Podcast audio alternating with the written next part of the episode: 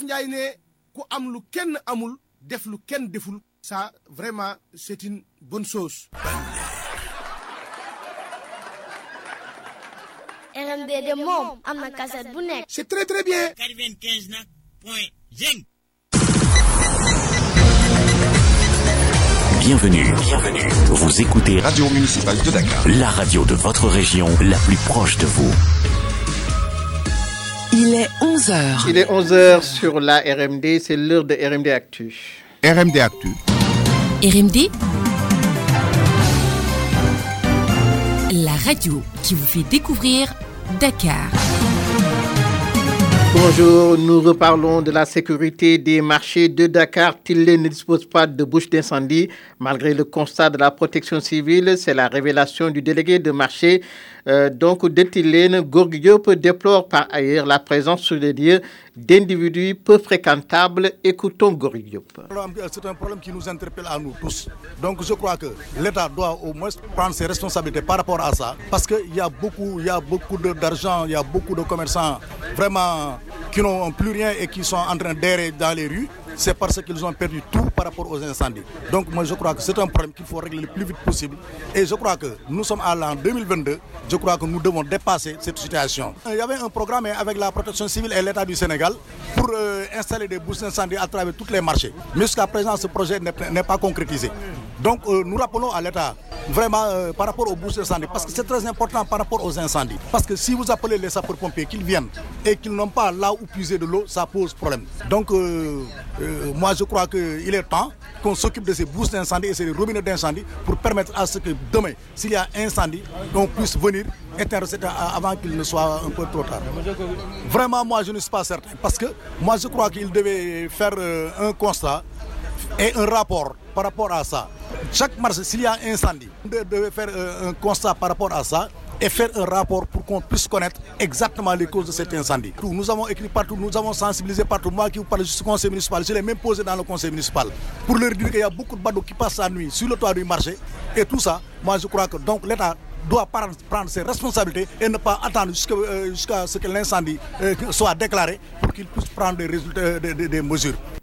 Donc l'insécurité au marché Tillen, absence de bouche d'incendie, présence sur les lieux de Bado. Vous avez entendu Gourgui Diop. Presque tous les marchés de Dakar sont logés à la même enseigne, déplore le chef des services techniques de la Médina qui interpelle à nouveau les autorités concernant l'insécurité due à la présence de Bado au marché Tillen. La brigade de surveillance de la commune intervient en collaboration avec la police. Écoutons à ce propos Papsi.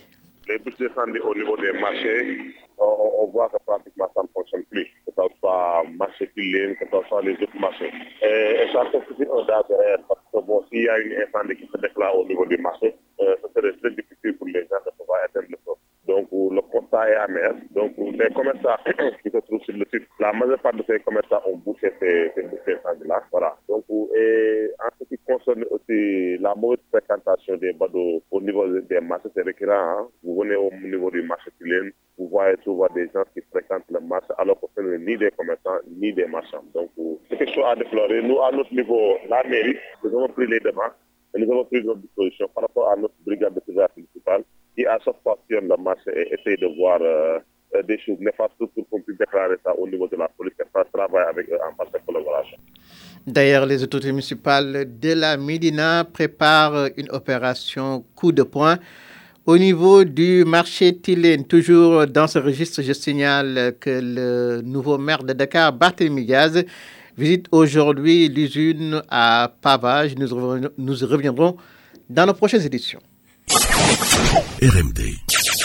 Et nous parlons du Front social. D'abord, les travailleurs de la CBAO qui continuent de ruer dans les brancards. Le préavis de grève est arrivé à expiration depuis hier. Ils disent attendre le retour des médiateurs. Avant de passer à l'action, cependant, ils déplorent l'attitude de certaines personnes qui mènent à travers la presse une campagne de dénigrement. Écoutez à ce propos le porte-parole, il s'appelle Malanguémé. Depuis quelques jours quand même, on a vu dans une certaine presse bon, des communiqués, des articles qui juste euh, dénigraient notre institution et le personnel de CBAO. Ceux qui utilisent ce, ce méthode-là, ces gens-là doivent peut-être être sanctionnés à sa juste mesure. Donc je pense que c'est du dénigrement C'est pas une attitude responsable. Nous la dénonçons fermement, nous la dénonçons avec notre dernière énergie.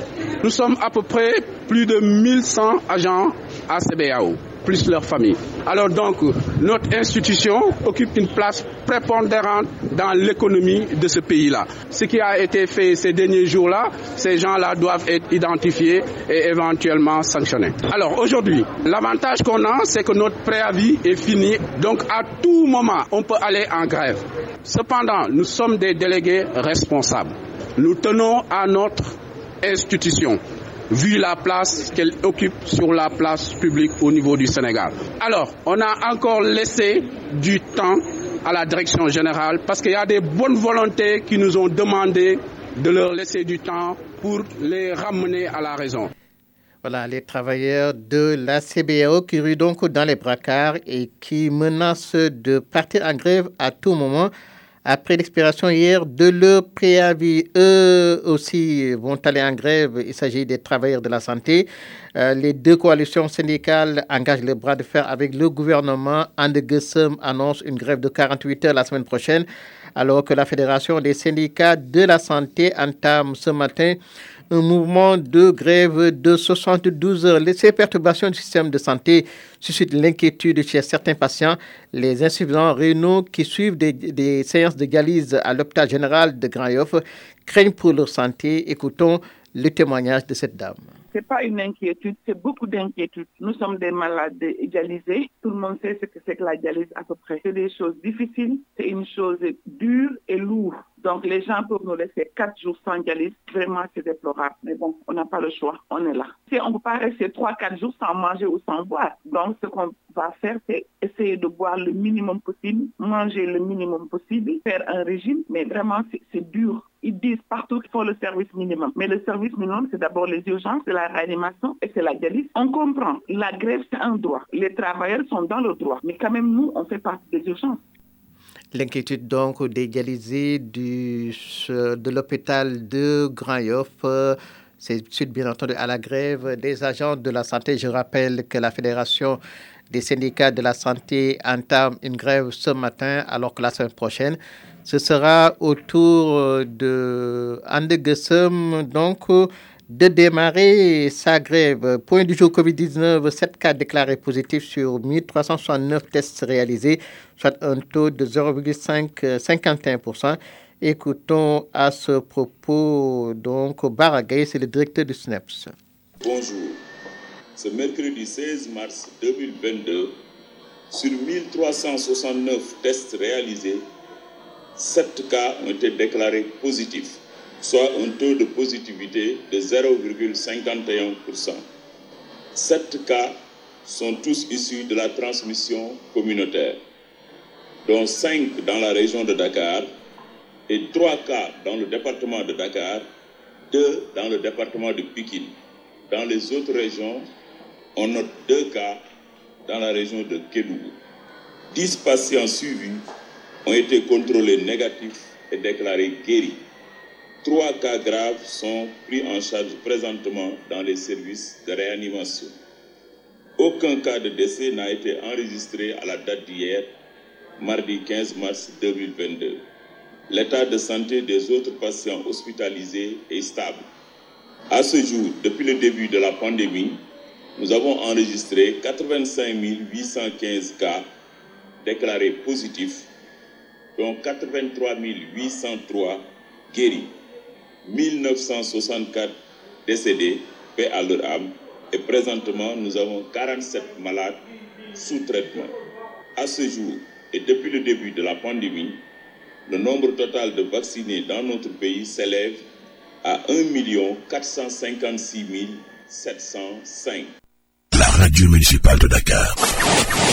Nous ouvrons la page politique. Benno Bokoyakar, Yehu Askanui, la rue de bataille des législatives est déjà lancée. Chaque camp déroule sa stratégie. Objectif contrôler l'Assemblée nationale. Commentaire par Messendir. À peine sortis des élections locales, nous revoilà encore en pleine campagne électorale. En vue des prochaines élections législatives, les enjeux sont vitaux pour les différentes chapelles politiques, notamment pour le pouvoir qui tentera d'éviter le syndrome Ahmed Aïdara, c'est-à-dire la cohabitation. Ainsi, le président Macky Sall déroule sa grande offensive en jouant à fond la carte de la jeunesse, comme l'atteste le communiqué du dernier Conseil des ministres. Le concept est tout trouvé. Dialogue direct avec les jeunes à travers le Djoko Agmaki, dont le but est, je cite, s'enquérir des préoccupations des populations afin d'y apporter des solutions. Ne riez surtout pas, oui, car les mots n'ont jamais sonné aussi faux pour des gens en mal d'inspiration. Au constat, la candeur politique demeure inquiétante. Déjà, mettre son nom dans ce projet n'est rien d'autre qu'une manière de travestir la fonction de président de la République, une patrimonialisation du pouvoir qui ne dit pas son nom. Si quelqu'un comprend quelque chose dans ce concept, il n'a qu'à nous expliquer, car on a comme l'impression qu'on veut nous ramener à la case départ. Car celui qui a fait dix ans de pouvoir, après avoir visité tous les coins et recoins du pays, celui qui est à deux ans de la fin de son deuxième et dernier mandat, celui qui nous avait affirmé il y a un an lors des émeutes qu'il nous avait compris, revient pour soi-disant nous écouter. Il y a comme un problème quelque part, car à l'heure du bilan et de l'évaluation, on veut palabrer. Aveu d'échec ne pouvait être plus explicite. Mieux inspiré et saisissant la balle au bon, l'opposition lui apporte la réplique et pose le tagato agmaki. Bref, vu que la répétition est pédagogique et que l'on montre des signes d'amnésie au sommet, faisons leur économiser du temps et de l'énergie en leur rappelant la mer de douleur qui a fini de noyer les Sénégalais. L'eau devenue rare et de mauvaise qualité, le chômage des jeunes, la cherté de la vie, l'homosexualité qui prend des proportions inquiétantes alors que vous refusez de voter la loi, l'insécurité, les accidents et l'offrande de nos ressources à la France. Chers auditeurs, nous vous serions gré de bien vouloir transmettre le message à qui de droit, si jamais vous le croisez. Alors donc, message adressé au président Macky Sall. La confrontation, il l'a souligné par mes dire entre les deux camps, Beno Bokeakar et donc Askanui, alliés dans les réseaux sociaux pour séduire l'électorat à majorité jeune, alors que le président de la République dialogue à travers Djoko Agmaki. Le passé faut contre-attaque avec le concept Tagato Agmaki, l'analyste politique Abdoussane, donc, donne son avis sur ces deux démarches concurrentes. Mais les gens oublient très souvent que le président Macky Sall est un acteur important de la vie politique sénégalaise. Et c'est quelqu'un qui est très du Sud, très intelligent, un fin stratège. Et je constate aussi que, par moment, l'opposition, et particulièrement les patriotes de PASTEF, suit pas à pas les traces du président Macky Sall. Est-ce à dire qu'ils veulent le contrer? Est-ce à dire qu'ils veulent déconstruire son discours au point de mieux se repositionner? Ou tout au moins, c'est une euh, opposition pour une opposition. Mais dans tous les cas, au regard des dernières locales, on s'aperçoit effectivement qu'on a secoué le cocotier, mais le cocotier est resté très solide. Et pour euh, tirer de l'expérience et les leçons des locales, le président Macky commence à anticiper sur le futur. Et le futur, c'est faire quoi? C'est de tout faire pour avoir une majorité presque absolue à l'Assemblée nationale et pouvoir faire passer tous ces projets de loi, ces projets de loi. Maintenant, l'opposition est en train de s'organiser aussi comme elle peut pour essayer d'annuler ces efforts euh, que le président Macky Sall met en avant pour garder intacte sa majorité. Et je pense que de bonne guerre euh, que les deux partis essaient d'occuper chacun en ce qui concerne le champ politique pour ne pas être largués. On verra bien ce que ça va donner. Les deux camps qui occupent le champ politique et médiatique, une véritable guerre des tranchées, alors que Askanui a fait avant-hier une conférence de presse hier, c'était autour du camp adverse Beno Bokayakar de faire face à la presse. Et là, ils ont démonté les arguments de Yehui Askanui d'abord sur le parrainage. Amine Touré demande à ses adversaires de se conformer à la loi tout simplement, non sans rayer certains responsables de l'opposition qui jouent apparemment un double jeu. Écoutons Aminata Touré. Nous engageons et appelons tous les militants et militantes de Benno Bokuyaka, tous les responsables, à s'engager sans délai dans la campagne de parrainage en allant à la rencontre de nos compatriotes, les femmes, les jeunes notamment, qui représentent plus de 70% de la population. Et je voudrais rappeler ici que ces jeunes ont largement voté pour le président Macky Sall, qui, il faut le rappeler, a gagné à plus de 58% aux dernières élections présidentielles. Ce qui veut dire très clairement que les jeunes ont majoritairement voté pour lui. Nous rappelons également que le parrainage est régi par les articles L149.3 et R76.4 du Code électoral. Ceux qui dénoncent le parrainage ont quand même collecté le parrainage pour la dernière élection présidentielle de 2019. Ce qui veut dire qu'ils ont accepté la loi et l'ont eux-mêmes appliquée. Vous constatez donc euh, par vous-même l'incohérence de leur démarche. Et vous verrez d'ailleurs qu'ils iront tous chercher des parrainages pour les élections législatives. Ils iront tous chercher des parrainages après l'avoir euh, dénoncé Aminata Touré lors de sa conférence de presse d'hier et qui n'a pas manqué à l'occasion de jeter une grosse pierre dans le jardin d'Ousmane Soko à propos de l'affaire Suite Bouti. Et donc, l'ancien premier Martel, Beno n'a rien à voir avec cette affaire. Écoutons Aminata Touré. Ce n'est pas Benno Bokoyakar qui tient le carnet de rendez-vous de Suite Beauty Salon. Ce n'est pas nous qui donnons les rendez-vous. Ce n'est pas nous. Donc, nous n'avons absolument rien à voir avec une affaire qui est strictement privée. Il ne faut pas aussi prendre les Sénégalais pour moins intelligents qu'ils ne sont. Les gens se lèvent, prennent leur rendez-vous dans des salons et ils vont librement. Nous n'avons rien à voir avec là-dessus. nous ne savons pas d'ailleurs où ça se trouve. Ce n'est pas nous qui donnons les rendez-vous là-bas, ce n'est pas Bernard. Donc que la justice vraiment tranche ce dossier qui est d'ordre strictement privé. Nous exerçons le pouvoir, donc nous avons une obligation de responsabilité pour la préservation de la sérénité de, nos citoyens. Mais il ne faut pas non plus se méprendre. Il hein? ne faut pas se méprendre. Nous n'avons absolument rien perdu de notre, de notre combativité. Rien perdu. Je l'ai dit tout à l'heure, tous ceux qui sont là, à ma table, à ma droite, à ma gauche et derrière, ont connu de longues années d'opposition. Savent se battre. Et d'ailleurs, euh, nous comptons occuper tous les terrains. Tous. Y compris d'ailleurs le terrain médiatique. Et toute action entraînera une réaction immédiate.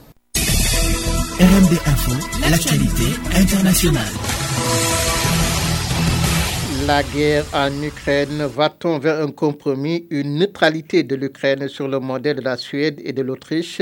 C'est le compromis que les négociations russes et ukrainiennes discutent actuellement. La Corée du Sud a signalé plus de 400 000 nouveaux cas de coronavirus, un nouveau record alors que le pays continue d'assouplir les restrictions malgré la vague d'infections alimentées par Omicron. Le gouvernement britannique annonce de nouvelles sanctions contre sept oligarques russes, dont le propriétaire du club de Chelsea, Roman, et son partenaire commercial, qui vont subir un gel de leurs avoirs, une interdiction de voyager. Voilà.